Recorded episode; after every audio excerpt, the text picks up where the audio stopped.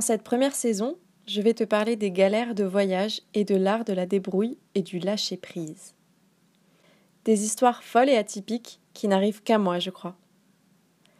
Donc, je vais te prouver que si je suis capable, tu peux.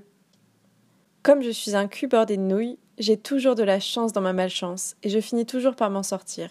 Ou du moins, je trouve toujours du positif dans mes galères. Ici, je me livre sans tabou et te dévoile quelques pistes et conseils pour devenir une voyageuse aventurière comme moi. Ou presque. Promis, c'est fun de voyager toute seule. Bonne écoute